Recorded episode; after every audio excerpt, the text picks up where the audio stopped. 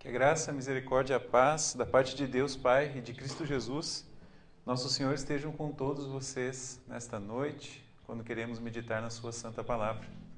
Amém. Em nossa série Igreja Viva, nós estamos passando por quatro pontos principais e esses quatro são contemplados na leitura que lemos hoje, em Atos 2, 42. E essas e esses pontos refletem as bases da igreja lá de Jerusalém, a igreja que está descrita no livro de Atos. E a, nesses fundamentos eles se agarravam. Estes são tão importantes que perdê-la, perder esses fundamentos seria uma catástrofe. Então, eles se mantiveram com muita firmeza. Acho que está falhando, não?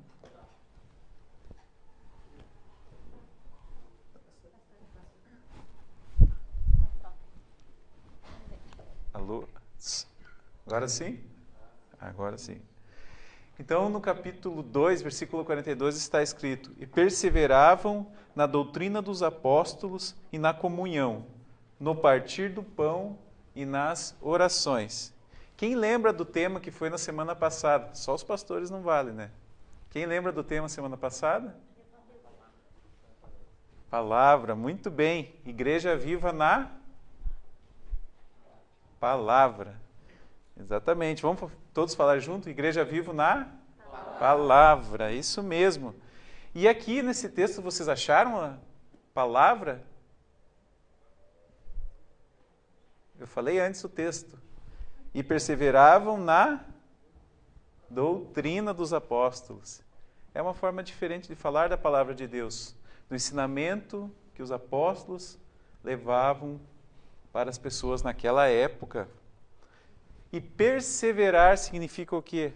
Agarrar-se, ter para si, né? continuar naquilo que foi ensinado.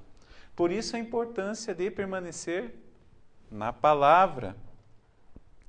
Lutero disse que devemos temer e amar a Deus para que não desprezemos a pregação e a palavra de Deus, mas com alegria escutamos, escutemos e aprendamos mais sobre ela. Não por obrigação, né, como se o culto fosse uma obra para nos salvar, não assim, mas com alegria, né, porque pela gratidão, pelo amor que Deus demonstrou a cada um de nós, pelo perdão que Ele nos trouxe lá na cruz, que Jesus conquistou para cada um de nós trazendo a salvação. E por isso, por esse motivo, nós somos gratos, nós somos alegres e rendemos culto a Deus. Mas como aprender se ninguém ensina? Essa é uma pergunta justamente para enfatizar o ministério, aqueles que estão aqui na frente pregando, anunciando a palavra de Deus assim como aconteceu naquele período com os apóstolos, que eles ensinavam a doutrina. Quando ouvimos ensinamentos fiéis, ouvimos Cristo falar. Quando perseveramos na doutrina, é Cristo quem está agindo. É Cristo que nos, nos está, pela ação do Espírito Santo, dizendo: esse isso é verdade, isso que vocês estão ouvindo é verdade. E o livro de Atos não é tanto sobre os apóstolos, sobre aquilo que eles fizeram, mas a ação de Deus. Tem muitos comentaristas que falam que, na verdade, o texto Atos dos Apóstolos, o livro, deveria ser chamado Atos do Espírito Santo. Portanto, a, a, as palavras de um pregador não são simplesmente informações ou um guia, uma conduta de se viver a vida, mas é o próprio Cristo que está levando a sua palavra, que derrama perdão, que derrama paz e salvação para todos aqueles que creem. É assim que é importante ser firme na palavra. E é através da palavra que nós temos comunhão com com Deus. Através desta palavra que Deus nos alimenta. E agora eu pergunto justamente isso. O que é comunhão? Alguém gostaria de chutar? O que, que significa a palavra comunhão? É uma pergunta. Tá. Mais alguém? Estar junto, pluralidade, conviver. Conviver também. Um pouquinho mais. Comunhão, comunhão. Comunhão, tá chegando, tá, tá esquentando.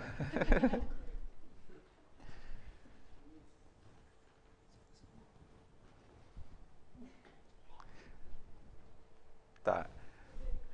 Oi? Comunidade está tudo relacionado. Tudo que foi falado está extremamente relacionado. Algo em comum, exatamente. É bem isso. E um pouquinho mais a fundo, é algo em comum, partilha das coisas sagradas. Partilhar daquilo que é sagrado, que nós temos em comum. E isso inclui o quê? Inclui palavra, inclui batismo, inclui Santa Ceia. Né? Talvez a palavra comunhão hoje em dia é mais utilizada no sentido assim, ah, a gente está tomando, uma, tomando um chimarrão numa roda, isto aí é comunhão. De certa forma, é. Mas o, o, que, o que a Escritura Sagrada nos revela como comunhão é algo a mais, algo mais restrito que isso. Ou seja, é comunhão com aquilo que é de Deus, com a sua palavra, com o batismo, com a santa ceia, tanto com o ensino como com a prática. E em Atos 2:42 podemos perceber que os primeiros cristãos desfrutavam das mesmas coisas que dão forma e também que guiam a vida dos cristãos hoje em dia. Né? E é interessante perceber que logo no início do capítulo, né, no episódio que o Espírito Santo desce, né, e aí acontece aquele dom de falar em línguas estranhas, né, em línguas desconhecidas, ou melhor, em línguas estrangeiras. E em vez disso, a sequência agora mostra, a sequência do livro de Atos mostra a missão de Deus, né, a missão de levar o nome de Cristo, o Evangelho, a todas as outras pessoas e uni-las então ao corpo de Cristo por meio do batismo. Ele não enfatiza tanto mais a glossolalia, ou seja, falar em línguas estranhas, mas sim o, o batismo. Tá? No versículo 38, Pedro respondeu a pergunta que o povo fez: O que faremos? Da seguinte forma, ele respondeu: Arrependei-vos e cada um de vós seja batizado em nome de Jesus Cristo para a remissão dos vossos pecados e assim recebereis o Espírito Santo. Então é no batismo que Deus derrama o seu Espírito Santo, perdoa os pecados e inclui pessoas na comunhão, na comunhão apostólica. As diferenças de antes, né, se ele era gentil, se ele era judeu, todas as classificações possíveis caem diante neste momento que o Espírito Santo nos faz membros do mesmo corpo, nos membros do corpo vivo, né, a igreja. Então, nesse corpo espiritual, unido pela ação do Espírito Santo na palavra e sacramentos, ocorre algo bem semelhante ao que acontece com o corpo humano. Né? Lutero tem uma, uma, uma explicação bem interessante. Eu vou tentar reproduzir aqui. É como se você tivesse caminhando, vamos dizer assim, de chinelo pela cidade e você se deparou com alguma coisa que te chamou a atenção. E nesse momento você tropeça, né? ou trupica, dependendo do lugar. Então você tropeça e o que, que acontece nesse momento? Ah, os olhos já vão olhar né, para o que, que aconteceu, as mãos já vão direto para os pés. O corpo inteiro se move para ver o que aconteceu lá. Aí para cuidar daquele dedinho que foi machucado nesse, nesse tropeção. E isso acontece também com o corpo de Cristo. Né? Esse mesmo amor toca os corações dos membros do corpo de Cristo, de nós. Nós amamos porque Cristo nos amou primeiro.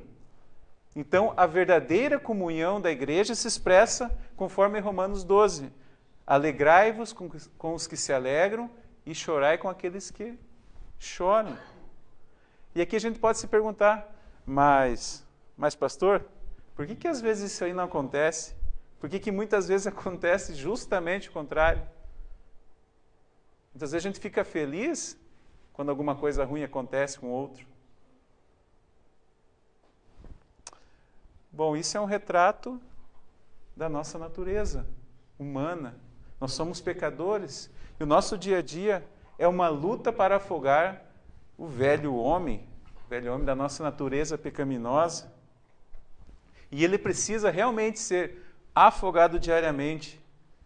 Mas, como diz um professor meu do seminário, o velho homem precisa ser afogado diariamente, mas ele sabe nadar e usa colete salva-vida. É bem por aí. Então é uma luta diária que nós vivemos e que muitas vezes, ao invés de ajudarmos o próximo, nós tratamos com frieza, como se não fosse com a gente. Né? E se alguém vem nos orientar, aí que ficamos bravos de vez. Né? Por isso que Lutero tanto fala sobre que a vida do cristão é uma vida de arrependimento, é de voltar atrás, como nós confessamos hoje.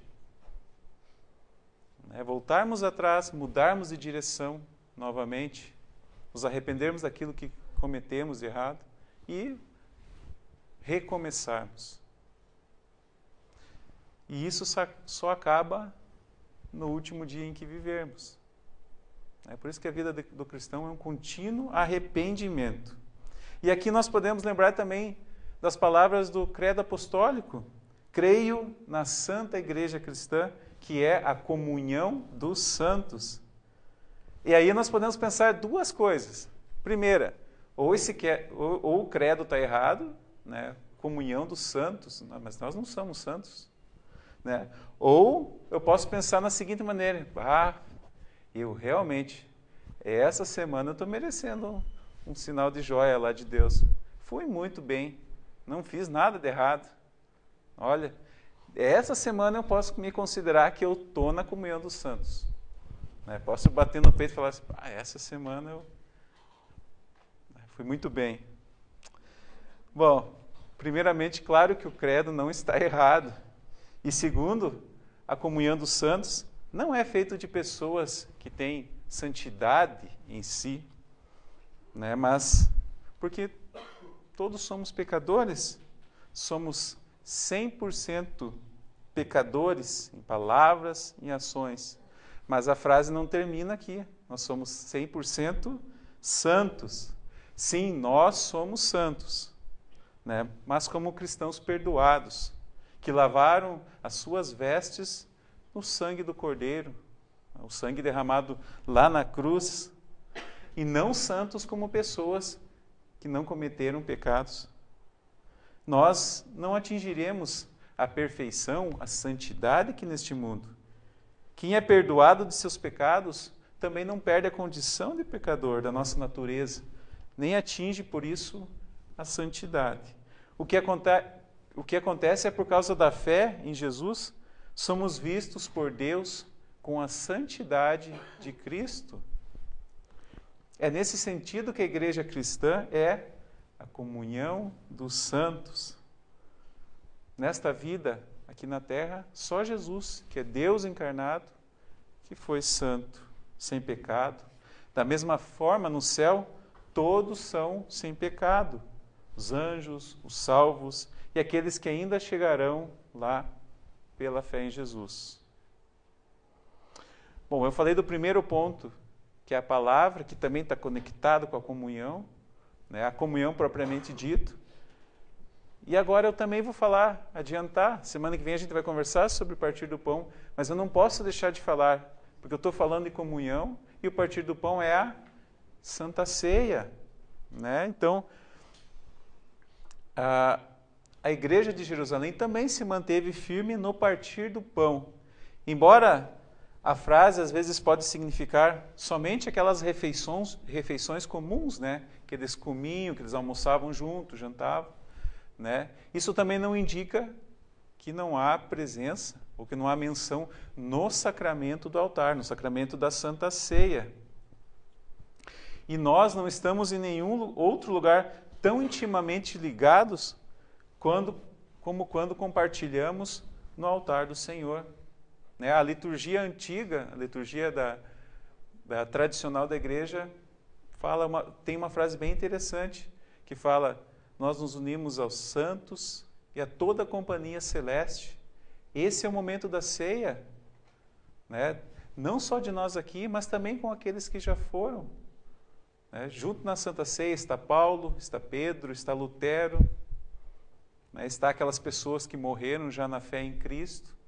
Então a Santa Ceia é muito confortadora, além né, e principalmente por Jesus Cristo estar ali de maneira real. E o Espírito Santo nos dá a sua graça para termos então essa verdadeira unidade em Cristo e sua palavra, né, ao expressar a unidade aqui no altar. Então Cristo, através dos apóstolos, estabeleceu um padrão para todos nós. É assim que Jesus cuida da sua igreja.